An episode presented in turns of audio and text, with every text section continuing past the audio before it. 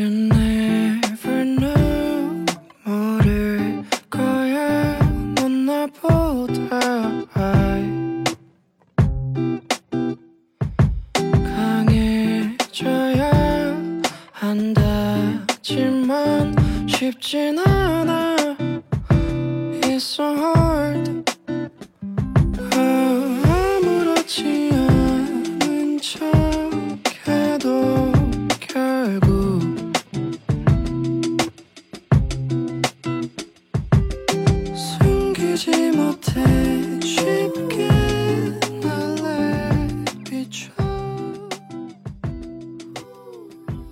家好，我们是不完全淑女，我是可爱又迷人的正面角色 Raven。我是性感流氓在线摇头的南宫，我是笑出鹅叫的菲菲，我是学生物的纹身师大清，我是柴荣，呱唧呱唧。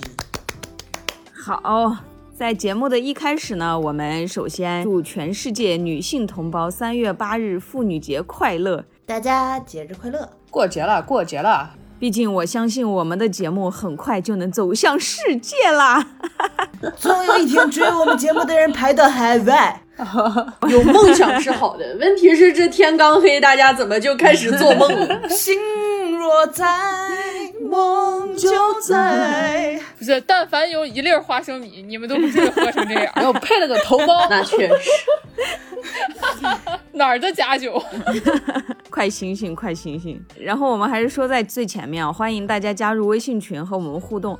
加群的方式呢，在节目简介里面，节目最后都会告诉大家。这一期呢，我们也会在群里办一次小小的抽奖，有活动啦。嗯，礼品很可爱，很性感哦。哦，是菲菲吗？咋送怎么回事？突然被 Q，菲菲还是要年底送的啊，这年初有点早。有点太快了。菲菲还是要送的。好嘞，好嘞，好嘞，好哎嘞，。然后抽奖时间呢是三月底啊，大大概暂定三月二十八日，欢迎大家过来玩儿。哎，哎，来玩啥呀？然后呢，我们这一期的节目啊，播出的当天就刚好是三八妇女节这一天，得再次衷心的祝愿每一位女性朋友能够开心幸福一生。对对虽然这个，祝愿啊听起来好像有点点空泛，但这确实是我们最真诚的想法，也是心底里面希望自己也能够这样过的一个想愿望。是的，是的，是的。是的，没错。而我们电台呢，作为一档女性独立情绪节目，我们成立的初衷，也就是希望能让更多的人呢，来更加了解女性。对对当然，我们也不会标榜自己的女权啊嘛。而我们的想法呢，也不能代表所有人，只是希望大家能更多元的接受到平凡女性的生活呀、想法呀、经历。还有这我们这种神经病女性的想法。直男女。对，这一期呢，就是在这个快乐的节日里面，我们就想来聊一下我们关于成长呀、关于女性呀，还有关于性的趣事。哎，哎，那开始话题之前呢，我们还是想要再多说两句啊。这三月八日妇女节呢，咱们全称是联合国妇女权益和国际和平。你再来一遍再，来一遍，你再来一遍。官方的回答了他的废话，他的嘴巴 Yeah 只会把路之为马。好，为你转来重新说一身。遍，什么联合是？全称是联合国妇女权益和国际和平日。嗯，断这。次断句断对了啊！那它是二十世纪初期欧洲的一系列的妇女运动的成果，它都是在鼓励以及支持女性争取同工同酬、就业权以及生育选择权，哎也是为了庆祝妇女在经济、政治以及社会等领域做出的重要贡献和取得的重大成就而设立的节日，是是所有伟大的劳动女性的节日。是的，我升华了。我的妈呀，这一口气升华了倒不上来，估计你就接不出来。深呼吸。一一，我跟你说，一个 rap 一个 rapper 作为一个 rapper，一定要是断句。我一我我一口气能说老长了。一口气全念对。啊 好的。但其实妇女也并不是一个拥有歧视意味的一个词。现在我们所说的女神节呀、仙女节呀，也只是资本营销所创造出来的词汇。简单的来说，就是为了卖货。而已。哎，那可不嘛，那三八妇女节抢个啥玩意儿？抢的那手机都快刷爆了都。无脑下单是吗？但我我们啊，还是一定要坚持自己社会主义接班人的道路，走得更长对对对，千万不要掉入资本主义的陷阱。这个哈哈哈是什么东西？你是假笑女是的，是的。其实前两天就已经有这个三八妇女节的这个标语出现了嘛，大学校园里面不是经常会有某某系男生祝某某系女生或者祝对对对全校女生这样的标语嘛，然后往往都写一些什么小仙女啊、哈小美女啊这样的词，然后结果这两天出了一个很极端的一个妹子，她就把那个标语烧了。啊！为什么呢？因为他其实就想通过这一行为举动来告诉大家，这个三八妇女节其实是一个劳动女性的一个节日，而不是你所谓的这种物化女性或者怎么样这种标语就能够让女孩子开心的。但其实啊，这个做法是有点极端。他后面自己发消息也说了放火这个事儿啊，真的不可取。对，纵火 不行，纵火对判刑。你哪怕拿把剪刀是吧？对，这个毕竟你想，校园一把火，所长爱上我。对你你说的这个，你说的这个事情，我想起来一个很好玩的事情。我大学的时候不是学美术嘛，然后我们里面其中有个专业是国画专业，全班只有一个男孩子，是啊，全是女孩子，所以那个男孩子也被大家戏称为国宝。国宝哦太幸福了吧！国画系宝简称国宝，对，当时我记得特清楚，就是我们大一的第一个三八妇女节的时候，他们国画班的全班女生给他们班的国宝送了个横幅，挂在男生宿舍楼下，祝国宝 妇女节快乐，给我笑死了。参与到劳动女性中的群体来，呃，每年到三八妇女节的时候，都在网上确实是乌烟瘴气一片，因为有很多商家也会说出很多物化女性或者不尊重女性的那种广告词吧。今年还好是的呢，今年还没有看到特别严重的。行。今年是有一个最近出现的一个新闻的，就是我们的名嘴李诞滞销书作家哎，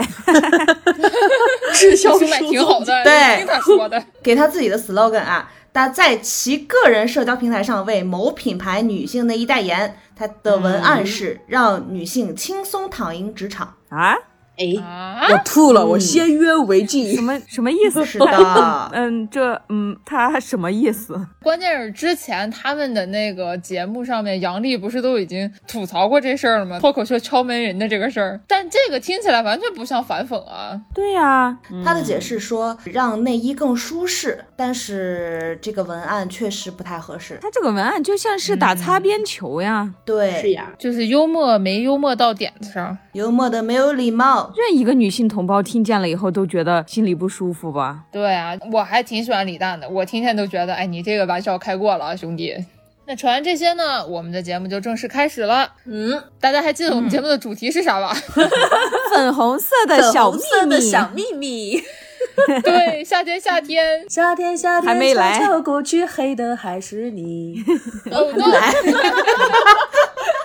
no，Oh no, please God！停啊！不过话说，我们女孩子的成长过程呢，就跟那个小时候你们有看过那个小马过河，然后 啊，嗯，真的只有自己走过才知道，因为我们嗯一直都没有那种正统的性教育嘛。嗯，嗯嗯，是是的而从小呢，父母对女生的要求，或者是大众社会对女孩子都是要内敛，然后你要纯洁，你不能去谈过多的有关于性的问题。谈性色变我非，某人从来从来不知道“内敛”二字如何写。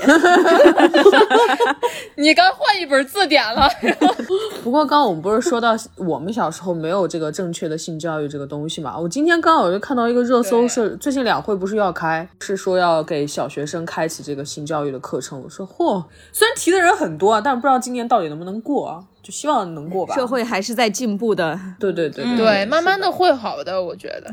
哎，那我们先来聊个啥呢？那就从出生聊起吧。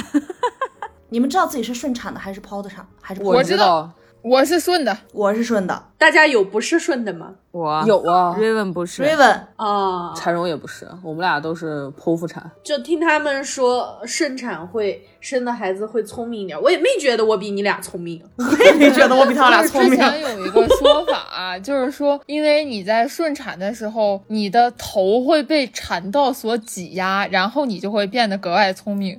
脑袋被门夹了，不是应该变傻吗？对我被 我被产道挤压会变聪明，那我被门挤了，为什么会变笨呢？而且有个问题是，一般他是有的时候抛是因为胎儿的头过大，比如说我记得 Raven 好像说过，他就是因为他头过大。按理来说，头大不是聪明的象征吗？我不是头过大，我是整体都过大，哦，那就不好多少斤。对对对，我是八斤八两，我是巨大我。那确真的挺大 你怎么那么大？那你为什么成为了我们里面现在最瘦小的一个？小的，告辞，我才五斤多。可能是在肚子营养过剩，后来跟不上来，说水平了吧？我的我当时是因为胎位不正，绕颈了什么的，是不是？哎，对，活泼的有点早了。嗯、是啊，本质上是一个这样的人呢。那你怎么现在一点也不活泼呢？因为在娘胎里面已经跳够了。对对对，哎，是不是你是不是你在怀孕的时候是什么样，你就一定不会是什么样？呃不一定吧？定呢是吗这谁也不知道。不一定。这没有科学依据啊，没人知道。我当时有问过我妈妈，我说就是关于我是被生下来是什么样子的，然后我的母亲大人跟我说，她当时想的就是是骡子是马，赶紧生出来得了，疼死了。不愧是你妈妈，哎，你们小时候有没有问过自己的家长，你们是怎么来的？我问过，这应该每个人都问过吧？我问过，因为我并不是哎真的好奇。有一年我看电视的时候，电视里面经常喜欢演这种情节，就小孩都总要问一下父母我是哪来的呀，然后父母会给你编各种各样神奇的理由。然后我当时想一下，我一直没有问过，是因为我知道我是怎么来的。那我一直不问，是不是不太像一个正常的小孩儿？然后我装模作样去问了一下电视，谢谢。哎，什么电视演这么高深的内容啊？这个我已经忘了，但我但我是完全知道的，我完全知道他们俩到底经过了什么样的事情，我就我就被生出来了，就很神奇。我说我要像个正常小孩，要问一嘴。你这个想法好恐怖哦！我妈跟我说过好几个版本，而且每次都不一样，你知道吗？我想听一下。第一次的版本是我和他和我爸坐在肯德基吃肯德基，然后一转头，玻璃外面有个小孩儿，圆溜溜的眼睛盯着他们，然后就是我，完了就给我吃了一口带回家了。这是第一个版本。第二个版本是厕所里捡来的啊，一拉啊一拉粑粑，发现呀拉了个孩儿出来。这还这还比较贴近一些。那你这个挤压跟大家挤压的那个 位置不太一样啊。因为我小的时候是那种演员体质，就是你给我数到三，我马上能哭出来的那一种。哦，所以我们我们家的叔叔阿姨什么就特别喜欢逗我，逗我哭就行。然后每一次每一次我妈就呃会编出我各种凄惨的身世，就是为了看我哭，看我委屈巴巴的，然后哭，你知道吗？那你的童年也是相当的坎坷了，是？但是但是我也不知道，就至今我都记得特别清楚。我大姨把我抱在怀里，我妈在旁边，然后我大姨就故意凶我就，嗯还哭，然后我就哭着，离谱。我发现基本上父母好像很少会真的给你解释你到底是怎么来的，可能这嗯跟中国人一直以来对于对于性这种比较隐晦的这种表达吧，可能是，而且总觉得跟孩子更加的难以启齿，所以你问父母永远都得不到正确的答案。对，是的对，呀、我不是很少，是几乎没有人会给你正统的生物学上给你讲一讲。对，就小的时候不是会有那种生理卫生课吗？有你们上过吗？生理卫生课？上啊，上我们是真的有上过，好像我没没上过过。但是我妈她，我印印象里我也忘了是多大了，但是她肯定跟我讲过，而且是没有上生物课之前讲的。我很小的时候跟我讲过，就是关于啊、我是一个精子怎么怎么，然后变成小孩儿，她给我讲过的。我妈对哎这个教育方面，她很早就会跟我说这些。啊，其实我可以提一个，在收听我们的节目的各位朋友，如果是家里有孩子的话，其实可以用一个方式去给他解释。我之前看过一个文章，嗯他们家的孩子在问这个问题的时候呢，这个妈妈就选择去拿了一盆花，然后用花粉受精的方式告诉孩子它是怎么样出来，然后那个受精完的花粉啊，其实那个花苞是会变肿胀的，嗯，然后会产下一些籽。你可以用这种方式去给他讲。这就是传说中的修辞手法。就跟小的时候你不可能跟你爸妈一起看 A 片儿，但是动物世界就可以。啊，对，是的，不过讲真啊，如果一直说孩子是捡来的什么的，其实对孩子的心理还是有一定的伤害的。不要这么说，他们会认真的。我就记得好像我当时心里酸了一下，哦，那就是青春青涩的滋味。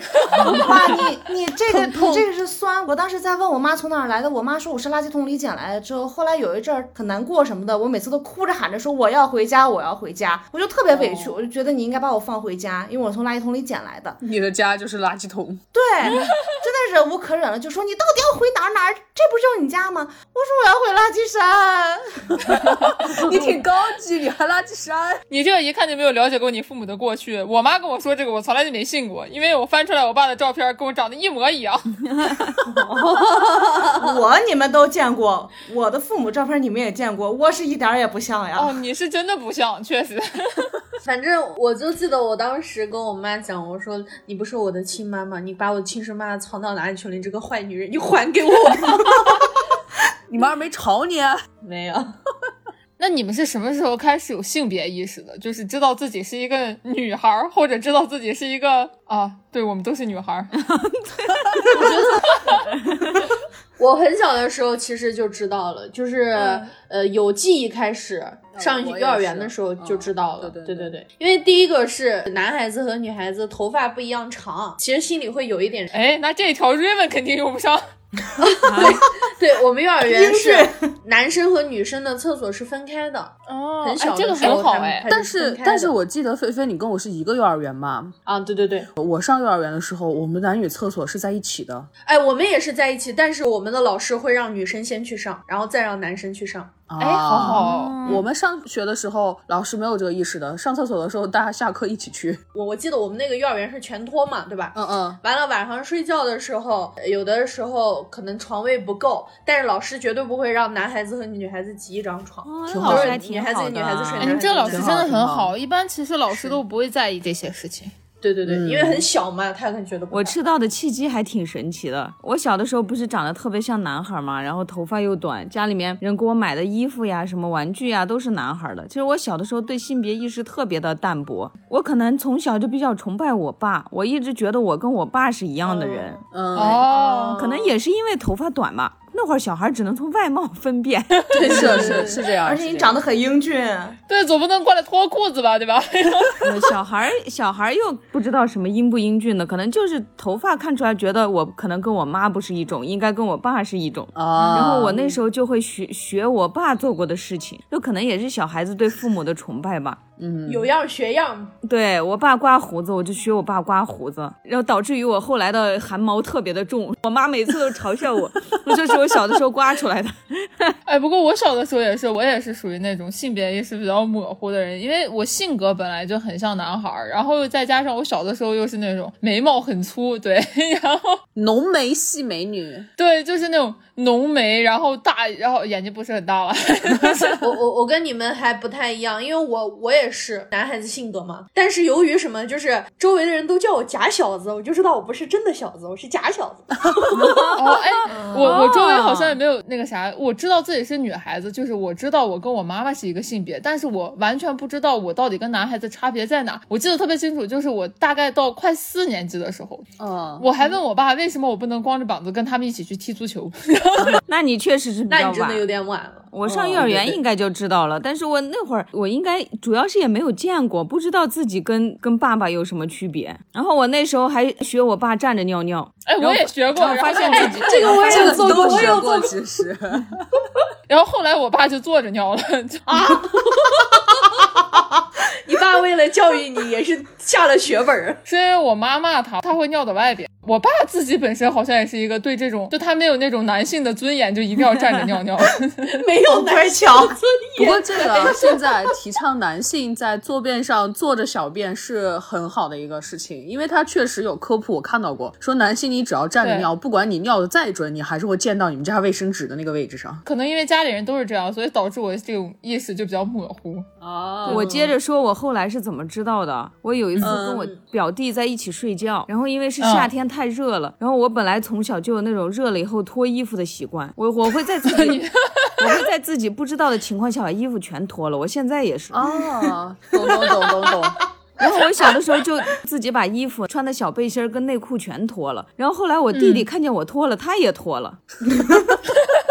你模仿你的家长，你的弟弟模仿你。后来第二天我 我妈我姨他们就叫我们起床嘛，发现我们俩都没穿衣服。然后后来分别把我们俩叫到地方，问我们为什么要脱衣服。然后我们就照实说嘛，就说太热了就脱了呀，然后怎么怎么。然后家长可能也发现没有什么事情，就跟我们说以后不能这样，说男孩跟女孩不能在睡在一起的时候把衣服都脱掉之类的。哦，对，家长会有一点紧张啊。嗯，我那时候就知道了，呃，区别应该还是挺大的，这件事情应该也是比较重要的事情。嗯，哦，不错，这种就是只有经历了社会的毒打。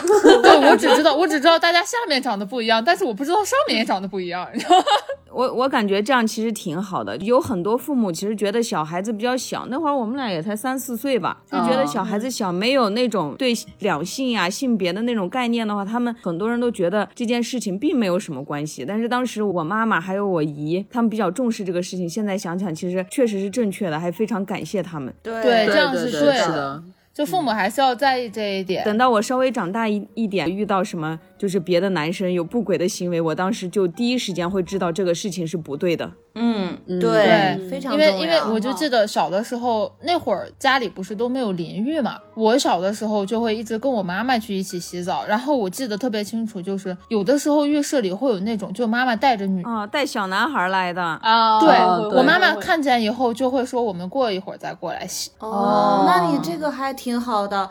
我小时候都是被我爸带到男澡堂洗澡啊，太巧了，啊我也被我爸带去过啊。男澡堂，真的是瞎了一辈子的眼睛这没有去过男澡堂。嗯，是真的很哎，不好其实这种还蛮少的，因为正常情况下，像我们这个年纪，很多都是妈妈带孩子，很少有爸爸会带的。就是关键，女孩跟男孩主要身体区别很大，现在带女孩的还比较少。像男孩的话，反正要吃奶嘛，其实对女性的上半身是比较熟悉的，所以一般妈妈会带男孩去。其实是有理论说，小孩子的性别意识是在你几乎是在有记忆之前就已经形成的，也就是说，大概在你两岁之前，你的性别弗就可洛伊德。是我对我自己的性别其实认知一直很清楚，我从小就知道我是一个女孩子，跟男孩不一样。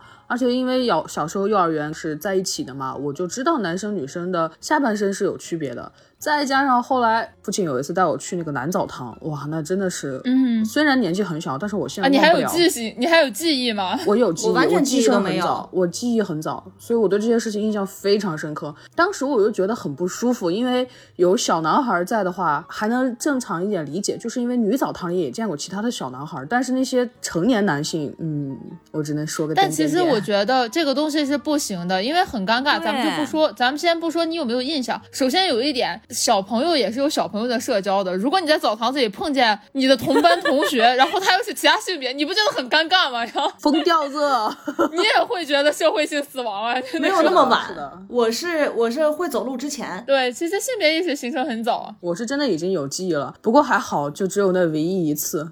然后从那之后，家里人说跟你爸洗澡去，我再也没有去过。婉拒。我小的时候家里面有浴缸，然后我跟我爸我妈一起洗澡，都是我爸先进去，他在水里嘛也看不着，然后我妈嗯。再把我抱进去，然后我全程都是背对我爸的。哎，你爸你妈其实还有点小浪漫哦。对呀、然后我 我全程都是背对我爸，然后等到我妈先给我搓完，然后我爸就出去，然后就穿上短裤或者围上什么，再把我抱到房间里睡觉，然后他们俩就去继续去洗了。我现在想想，哎，爸爸哪儿去了？只能好有情。绪哦。但是我爸一直就是，可能从我出生开始，他对这方面的东西就比较在意，就是从来都不会让我跟他过于亲近或者怎么样。我记得我上高中、上大学的时候，有时候夏天就穿个裤衩在家里面跑，然后我爸还老说我，然后我就说，对我爸还会骂我。我觉得你是我爸吗？怎么了？我在外面穿个比基尼还让不认识的男的看呢，无所谓呀，又，没有全裸。我爸也会这样，因为我小的时候跟我爸特别亲嘛，嗯，然后我小的时候就经常会从后面扑上去，然后把我爸挂住，然后或者是抓着他，就就往上爬来爬去的。自从我上了初中，他就禁止了我这些行为。挂不动了，挂不动了。哦，也有可能。咱们国内的教育跟国外就不太一样啊，好好玩的那些视频，女孩那么小上幼儿园，然后说是，嗯、我喜欢有我们班的一个男孩子，然后他爸就拿出猎枪说你喜欢的人叫什么名字，咔咔上了个膛，这是俄罗斯的吧？我就觉得很好玩，你知道吗？就每次都看的，所以我觉得他们也应该是从很小开始就会给自己的子女灌输关于性别的一些区分啊什么的。主要国外的学校里面也会讲。对，他会教。我记得我看过一个电影，就是那个男主的女儿在学校里面听了生理卫生课，然后还学到了很多的词语，呃，penis 呀、vagina 呀之类的哦哦词语。学校里面怎么那么果多骂人呢？然学语言最快速的方式 就是啊、这些。所以我们用英文的原因是母语羞愧的原因吗？不是我，我怕我们节目过不了。出来。剪了个片段，一查审说，哎，这不行，给你卡了。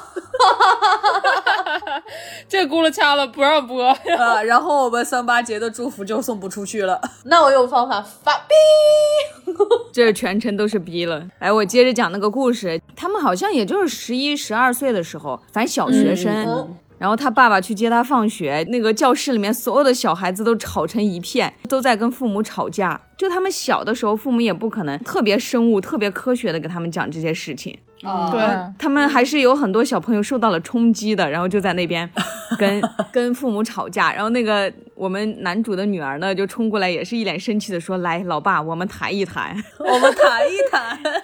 对，然后他就在说这些事情，然后他他就一直在说啊，说生出我来是因为爸爸把爸爸的 penis 放进了妈妈的 vagina 里面，然后他爸爸就说你不要再说这个字了，我让我缓一缓，我现在不想从你嘴里面听到这个字。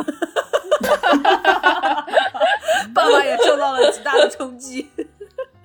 对，但是这个剧有一个有趣的是，那个女孩为什么生气？不是因为就是听淡了这些知识，而是因为他在等爸爸的过程中，有同学的爸爸在给他的同学说：“我生你是一个意外。”他说：“哦，他说：“因为我不小心绊倒了，所以 就有你了。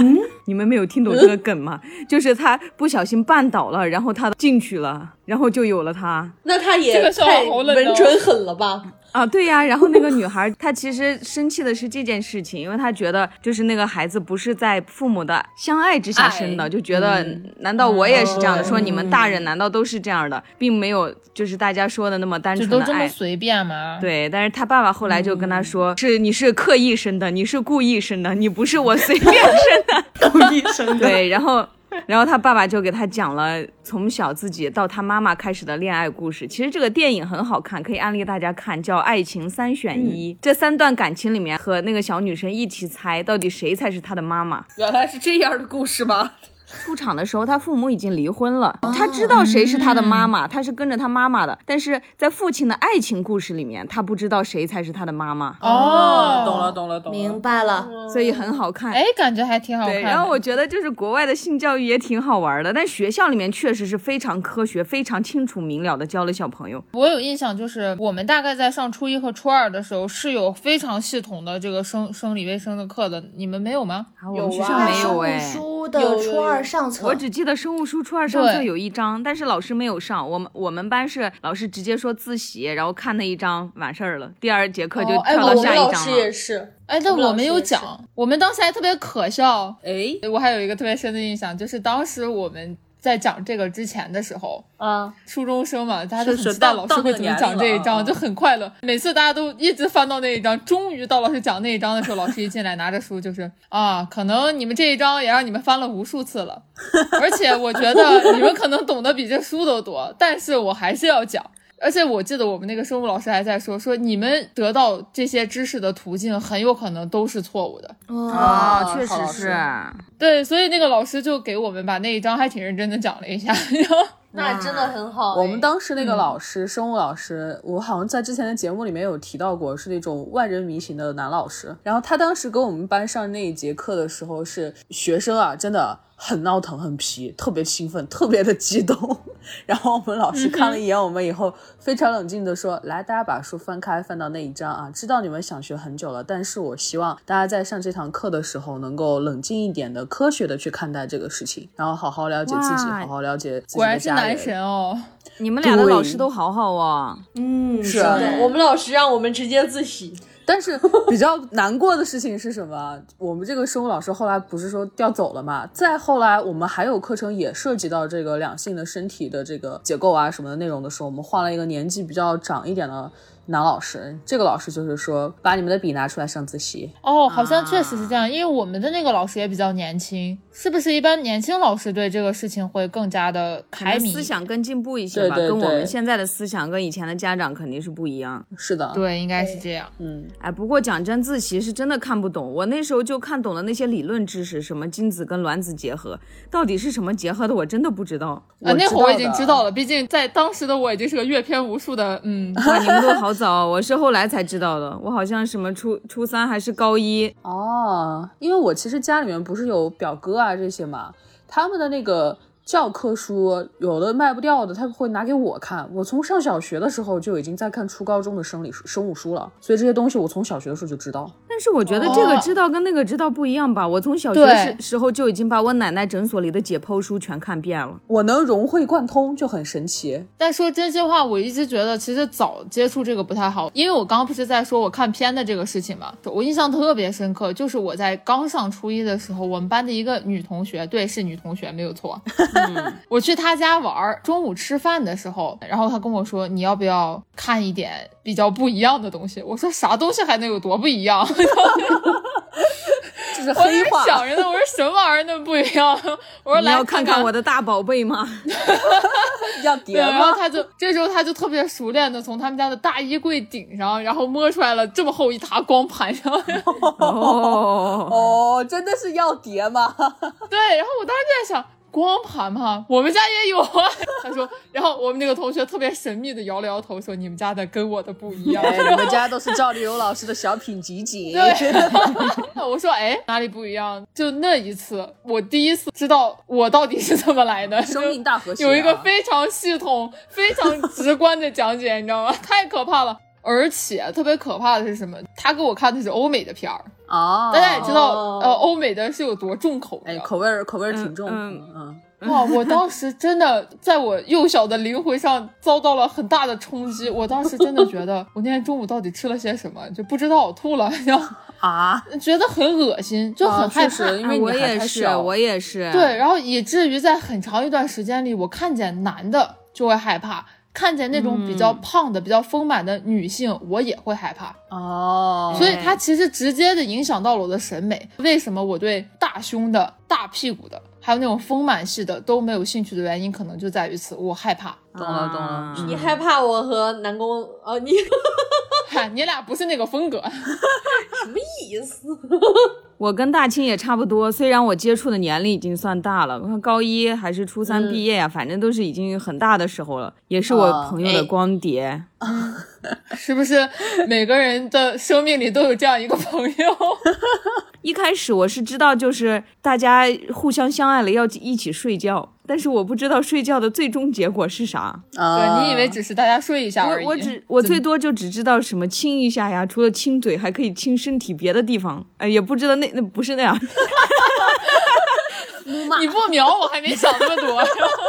就是亲亲抱抱举高高妈呀，腻一下那种的。嗯嗯嗯，但是我不知道最终结果是啥。然后看了那个以后，我真的当时震惊了，真的觉得三观崩塌了，原来还能这对，就是那种你觉得你的世界都变成了一个很恶心的颜色。对，而且我要说的是，我当时看的是日本的，嗯，你你还好一点。也不是，以至于我现在都很讨厌看。我本来也不怎么看，就是很讨厌看日本的片儿。嗯，嗯日本的片儿吧，它看不到任何快乐的事情。就我看那个碟吧，就受到了冲击。我觉得那个女孩一点都不幸福，全程以待的东西能有什么快乐？因为她整个表情也很痛苦，她的叫声也很痛苦，就是让我感觉不到她有一点快乐。就这件事情，在我眼里看起来就是痛苦的，我就觉得啊，操，我为什么要这样？对对对，我觉得真的，你不要过早的接触这个东西，确实这样，它真的会影响你之后的一些审美或者是性方面的一些选择吧。是的，所以我是纯爱战神。但是我跟你们说个很神奇的事情，就是因为我不是说我其实很小的时候就知道这些东西嘛，然后后来是那个时候互联网比较发达了，我自己有上网去查过，而且那个年代其实网络不像现在这么严格，真的你随便翻一翻小网站一大堆。自曝一下，如果这个节目不幸被我哥哥姐姐听见了，那给你们说一下哈，当年有一回，因为那个电脑是我哥的，但是那个浏览记录我还不知道怎么删。我姐姐看了一眼那个浏览记录，然后我哥的脸唰就变了。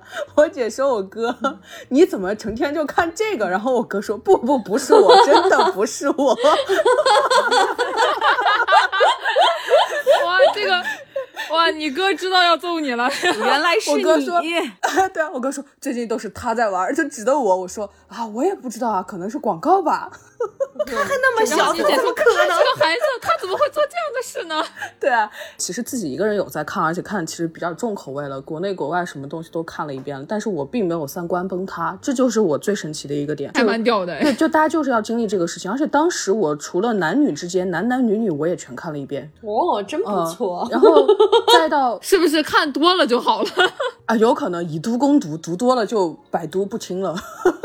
我要再接着说一个，就是听柴荣说完这个男男女女的事，嗯，就是我确实对性这个事情觉得是一件两个相爱的人美好的事情，是通过耽美动画。啊，哦，对对对，当年确实是这样的。就是因为那个时候，就大家同学手里的片儿吧，它就基本上还是日本的居多了，感觉不到任何爱意。我就觉得啊，就就反正我那时候看完第一次，就几年都没有再看过吧，就觉得很痛苦那种。虽然我后来长大了，知道这个事情是正常的，也不是什么坏事，但是我还是不想回忆那个场景。嗯，明白。然后我第一次知道这个事情是看一个耽美漫画。因为耽美漫画里面，一般情况下，他对爱情描写的都很浪漫吧？篇幅比较多，因为、啊因为耽美漫画比较女性向嘛，而且都它主要就打的是纯爱。虽然我一开始啊看耽美漫画的时候，我也不知道我真的是一个纯爱战神，我一直以为他们就是搞纯爱的，因为我我知道了男女以后，我不知道男男呀，我觉得男男不可能啊。但是看了有有一个十八儿的作品啊，就是知道了，当时还是有点震惊，但是没有小时候就接受自己接受了这件事情，因为大了吧，可能。也不是，因为我感觉我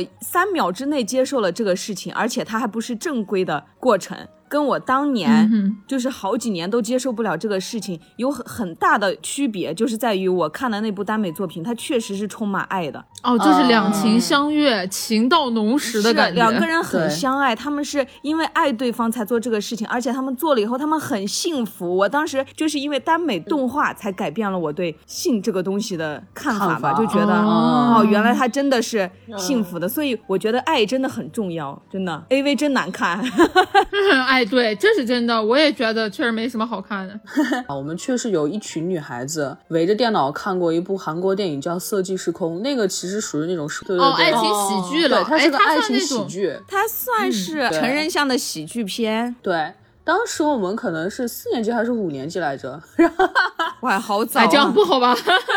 所以说我真的很早，就包括同学在里面也都很神奇的，都很早。然后我们当时坐在那里看的时候，印象很深嘛。它里面有几对儿，三对儿还是几对儿的那个情侣，然后一开始也不认识，没有爱，然后一直到后来相处的久了，两个人之间有爱了，然后再做一些为爱鼓掌的事情，就也有了这样一个过程，算是比较好的一个认知了吧。当时啊、这就是我们跟小伙伴一起看片。我忽然意识到一点，就是当时没有网络管制或者是这些方面的分级的时候，其实还是真的挺可怕的。毕竟我们真的在很小的时候就看一些奇怪的东西，其实这个东西就要看你接受到什么样的东西。你要是真的接受到了不好的，像 A 片，真的给我们带来了很多错误的观念，就以至于有很多人在成长到四五十岁的时候，他脑子里的性知识还是错误的。对对对这个很可怕。第一次看到这种片儿啊，就是你 对性相关的片儿，是跟我妈一起看《情深深雨蒙蒙》，然后里面的那个。对，里面的那个他的那个妹妹叫什么呀？就是那个妹哦妹，不是被萍不是被强奸了吗哦对我是那块儿，对对对，哦我才对对有一点儿对对那种感觉。对对对，哎，但那然后个当时就那个镜头是怎样？哦，挺有有有那个就镜头扯衣服，对，然后包括当时如萍去找书桓的时候，然后路上不是也遇到一个想强奸她的嘛？那一段也有。嗯，对，所以当时我就觉得这个就一定要保护自己啊什么。然后我妈也会跟我一起看的时候会讲，而且感觉就是中国好像看的最多的应该就是日本的片儿吧，但是感觉日本的片儿里面所表达出来的很多东西都是非常以及特别错误的。对，哎，对，这是真的。纯靠演。他他他其实就是一个男性视角去拍的呀，他完全不管你女孩子的这个。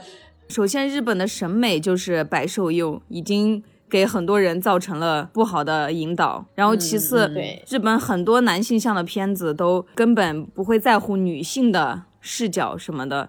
然后，对还有日本的强奸文化什么的，他们就喜欢看女性那种痛苦的挣扎的表情，欲拒还迎。但我觉得可能不光是对女性吧，男性方面也给了他们很大的误导。譬如，他们一直以为你正常的长度和大小就应该是片儿里那样。对，真的就很多人都是这么认为的。包括到现在，嗯很多很多论坛里面，你就看见很多男的都会在这件事情上怎么产说呢生疑？惑。就是很在意。哎呀，我现在想说啥我都不太敢说，因为我的母亲大人会听，没事儿，我都不敢说他坏话了。我这一整，我本来刚才想说，以我以前我小的时候。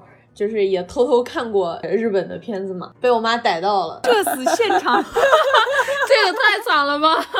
没有，我妈对我说了一句说：“看的那都是啥嘛，把女的就不当个人。哇，我觉得她这个妈妈的观念真的好哎观念真的好正能量啊！是的，对呀、因为确实是这样的。因为说实话，日本片儿审美真的太多元了，就其实还有很多各种奇怪的，但他们的主流审美确实就是这样。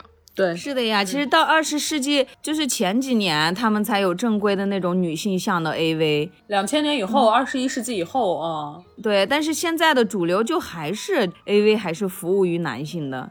女性向的 AV 有是有，不过还是比较少。是，就好的那个公司，现在日本就只有一个。但是之前啊我听到过，就是有人采访问男生会不会看女性向的 AV，他们说并不会，因为前戏太长，他们就只会拖到那五分钟重点时间看一下就拉倒。哎，对，这个是真的。我之前当时也有问过，就是 这这个事儿还挺可笑的，就是我，然后我对象还有我对象的几个朋友，然后我们有一次在聊天，我对象和他的一个朋友就说他们从来都没有完整的看过，而且他们从来不看带剧情的。哦，啊然后我跟另外的那个男生，我俩就属于我们都会看有剧情的，并且还会找那种剧情很有趣的，就是绝对不会看没有剧情的片儿。不是，而且 AV 男友长太丑了啊，身材又不行。看不下去啊！对，就从那会儿我才知道，不是每一个男生都会这样的。其实也会有很多男生跟我们是一样的，就也会看剧情，对或者是关注这也是个这个电影啊，或者是漫画本身。我的话，我就特别喜欢韩国的那个，就是十九禁的影片，就他们会有很多哦很有趣的故事，或者十九禁的喜剧。其实他们没有，他们不算 AV 啦，不是真真的拍摄，就是但是他们会有嗯一些情色的场景，但是他们的剧情也很好看，就很好玩。一般他们会管这个东西叫情色片，就是我还是蛮喜欢看这种的，就有很多从电影的角度来看拍的也是很棒。是的假如说拍电影的过程中，有的时候会有那种自然而然要发生的事情，就是这一段他给你不剪，你可以这么理解。而且一般情色电影里面，其实还是以感情为主，以爱情为主，是先有情再有色，所以你会观感特别好，就觉得哦，这是这真的是人类生命的大和谐。对，就不会觉得很突兀。但是我之前有问过他们男孩子，就是他们看片儿，一般为什么说只看那五分钟呢？就很简单，先打开，然后看一下那个女的长得跟封面一不一样，如果一样，然后就拖到最关键的地方，嗯然后就拖到自己喜欢的片段，然后干一点自己应该做的事情。啊，啊，之后只要这个事情结束了，就会把那个电脑关了，因为电视上无论再演什么都提不起他们任何的兴趣，贤甚至者觉得有点恶心。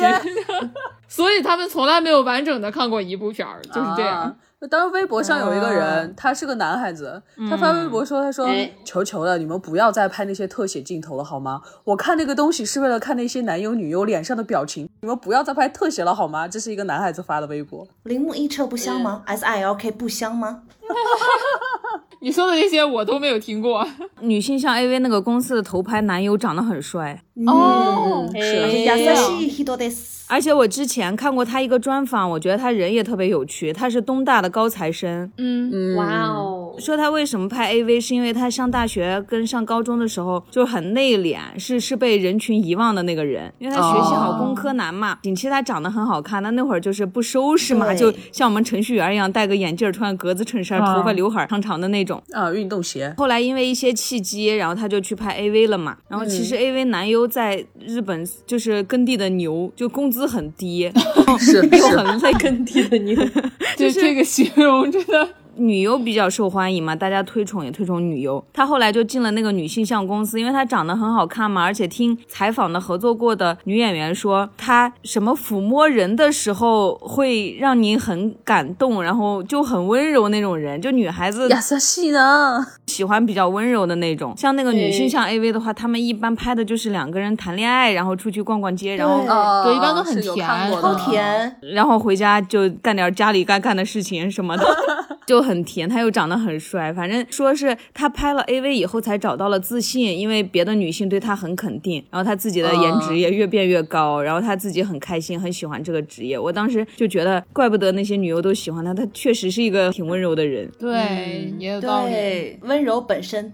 对我之前也给 Raven 说过一个我蛮喜欢的一个男优，不过他是个看名字应该是个英国人，发际线也有点英国人的味道。看发际线识国籍，你那个他跟他的各种各样的女伴，嗯，是各种各样的女伴在一起拍录制那个影片的时候，他有一个习惯，他会注意他女伴的那个状态，眼神会在他的脸上啊，或者怎么样，看他的状态，然后改变自己的动作啊什么的。看到的话就会觉得，哎，还挺贴心，挺好的。我觉得这也是人家专业的表现吧。对对对对对，嗯，他不像有的那种也是不怎么不会在乎对方的这种感受的，他是有在乎的，而且很明显的能感觉到，观众都能感觉到。你一说这个，我就忽然想起来一个很很有趣的事，就是我之前有一个朋友，哎就，说她前男友就特别喜欢在那个那个的时候问她，不是疑问句，啊，啊、就是大不大，爽不爽，就一定要这么问。舒服不舒服？对，然后他就每次都是拜托你，我的演技已经不足以支撑下去了。真的这个时候就特别想，特别想给他说，让我说实话吗？你看到我后面那一排奥斯卡的小金人了吗？对，但是你说了又很尴尬，就有的时候你又觉得，哎，这种事情说出来又觉得很打击他，但事实上确实是，就他当时真的有呃夸张到频频看表，你知道吗？太难过了吧，这也。我觉得真的 A 片带给了广大男性同胞很多很错误的性观念。对，我也觉得。对、啊，而且而且说真心话，我觉得很多人也也也有很大的误会，像男生都会觉得这玩意儿肯定越大越好，或者自己嫌越长越好。啊，但事实上，你问周围所有的女女性的同胞的话，其实还是要看匹配。是啊，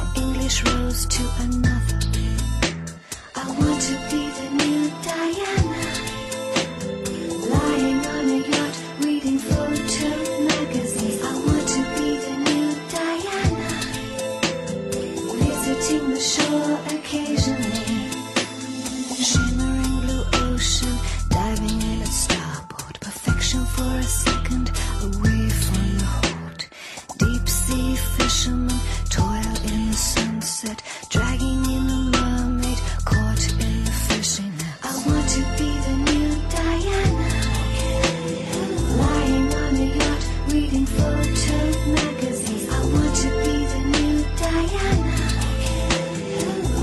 seem show occasionally.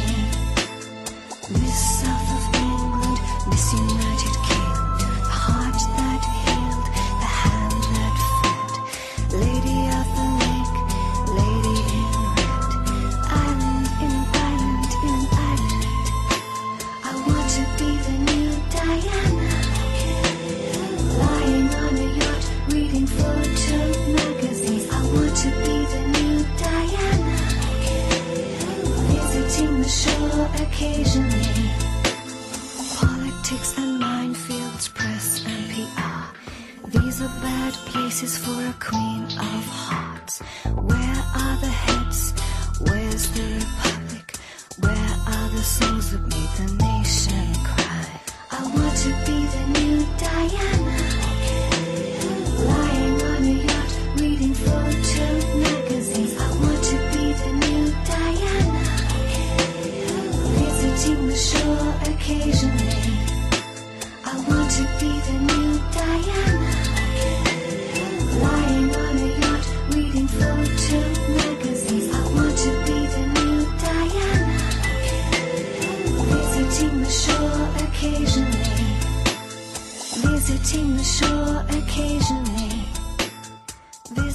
想问一下各位，大家第一次有性冲动是什么时候？还记得吗？我记得，哎，那你先 柴。柴柴荣先来悄悄的告诉我们我只能悄悄的跟你们说，早了，有多早小学生。啊？那是真的有点早，毕竟我是一个小学还想跟男生一起光膀踢足球的人。真的有，你是跟男生一块儿光膀子踢足球的冲动。真的有了那我要比柴荣老师稍微晚一点点。我是初中的时候，因为初中有了自己喜欢的男孩子嘛，哎，我没有再加上对象，我也不是对象啦。柴荣先讲一下他的过程。因为我不是说到我对这些东西知道的、了解的、贯彻的比较早嘛，所以我对这个东西自然而然就产生了好奇。但是当时从好奇转变为一种冲动的时候，是很自然的一件事情，并没有什么特别特别大的契机，因为我连喜欢的人都没有，我没有任何幻想的性对象，我就是我自己，我想让自己体验一下那是什么快乐的感觉。哇哦，值得学习，真不错。哎，那菲菲呢？我是到了初中的时候嘛，初中的时候有了自己喜欢的男孩子，但是就是那种懵懂、懵懵懂懂，哎，懂，对，这这一整都给我老脸都整害羞了都。老脸一红。老脸一红，就是呃有有那种感觉嘛，就是我想跟他睡觉。啊，这么直白吗？啥？我刚才正想跟你着补两句，想说你是想跟他有更进一步的身体接触吗？然后他直接结果直接就对，然后因为因为我是一个天秤座，我是一个颜 颜狗，我是我喜欢男孩子超帅的，然后我们西北的男孩子嘛，身材又、又比较好，个子又比较嗯高，对哎呀，再加上他那个颜值，我真的控制不了我自己呀、好了，我妈要听到这儿开始骂我了。哎，我我我要讲一个，就我哎自己身上，因为可能就是初一的那个片儿看坏了，所以我产生这方面的就已经很晚了。但是我想讲一个我身边的一个人发生的事儿。有一你说的那个朋朋友是不是对我一你自己？不不不，我这个朋友又登场了，就是我有个朋友想看，当时是这样的，他上小学，他是一个 T 了。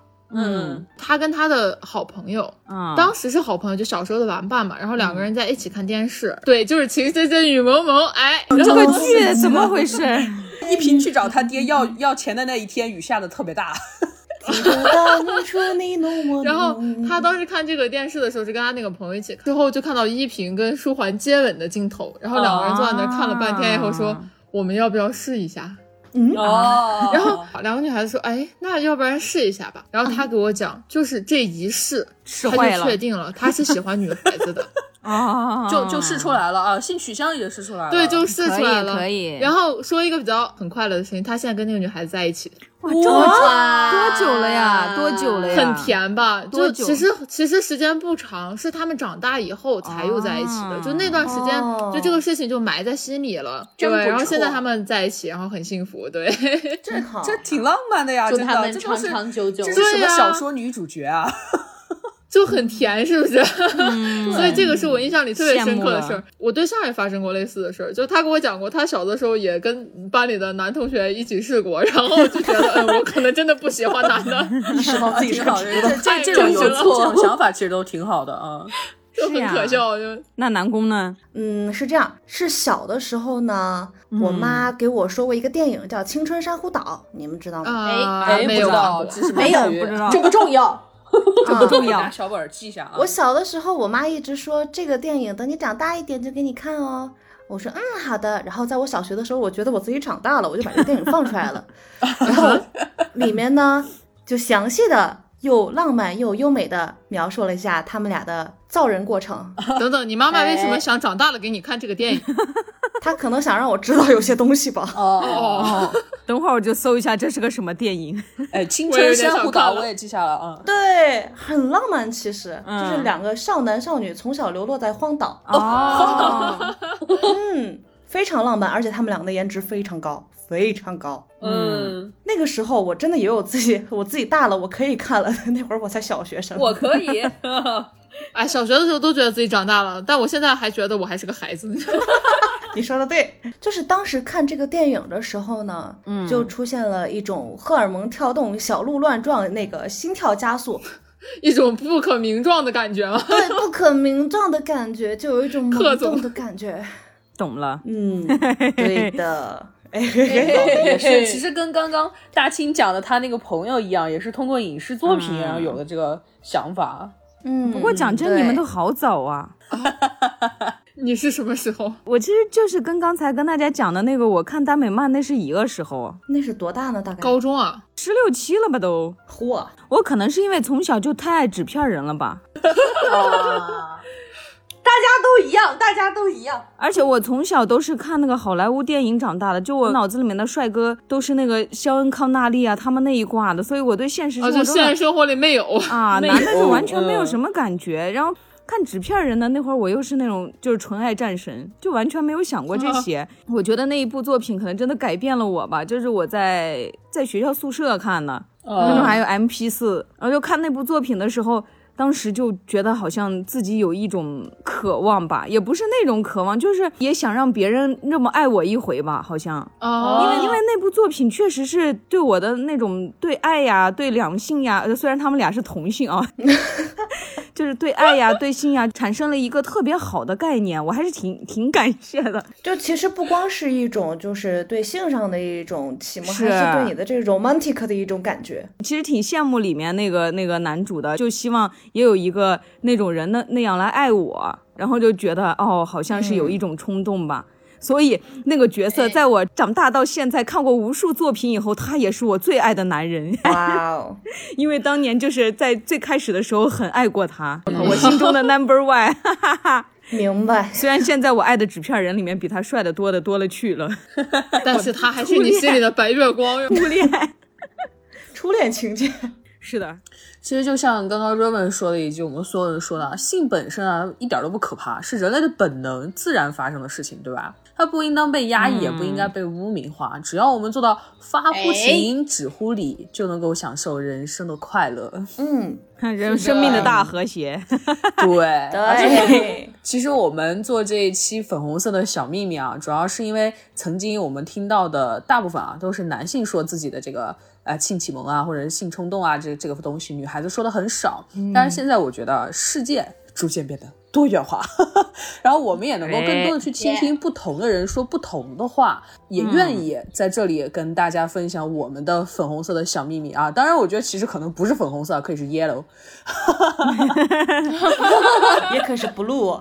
呃，都可以啊、反正这个世界是多彩的、多元的，怎么样都行，也应该多了解啊。嗯嗯，就是女孩子们也不要害怕自己的成长，成长过程中你遇到的各种各样的事情都是你生命的选择。就而且我们身为女生真的很幸福啦。这一切都是最好的安排，是吧？对，希望大家就是爱自己，先爱自己，再爱别人。希望每一个女孩子还有男孩子啊，都一生能幸福，做自己想做的选择吧。对，嗯哎，然后时间也差不多了，我们今天的节目就到这里。粉红色的小秘密呢，这个主题我们应该会做成一个系列。嗯今天呢，就主要是讲一下我们每个人的性启蒙呀，然后成长过程中一些趣事。对这个看法啊，下一期呢，可能会聊一下我们在青少年阶段遇到的一些事情，或者是刚成年的时候对性别呀、性呀、感情呀又有新的认知。到时候我们再来聊一下这些问题和趣事。然后我们的节目呢，在喜马拉雅、荔枝 FM、网易云和 B 站四个平台同步播出，可以随意选自己喜欢的平台收听。也真挚的希望大家可以关注我们的微信公众号“不完全淑女”，还有加微信群来跟我们互动。加群的方式呢，请添加个人微信号 raven 幺幺七七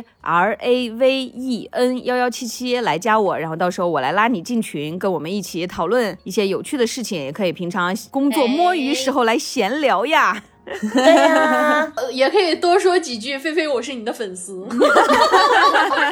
而且我们会把每一期的更新第一时间发布在群里，全平台的链接都在那。而且大家一定要记得啊，我们这一期三八妇女节的节目出来以后呢，会在群内做我们不完全淑女电台第一次的活动。嗯，是的，是的，哎，想知道是什么礼品的话，就来加群吧，反正是可爱又性感的小礼物哟。最后，我们还是要在这里再祝愿我们所有的女性朋友三八妇女节快乐！对，耶！永远幸福快乐，下一个三八更快乐。每一个三八都快乐。好啦，那今天我们就说再见啦，我是 Raven。我是新华流氓在线下头的南宫，我是笑出鹅叫的菲菲。我是大金。我是柴荣，拜拜。拜，下期见。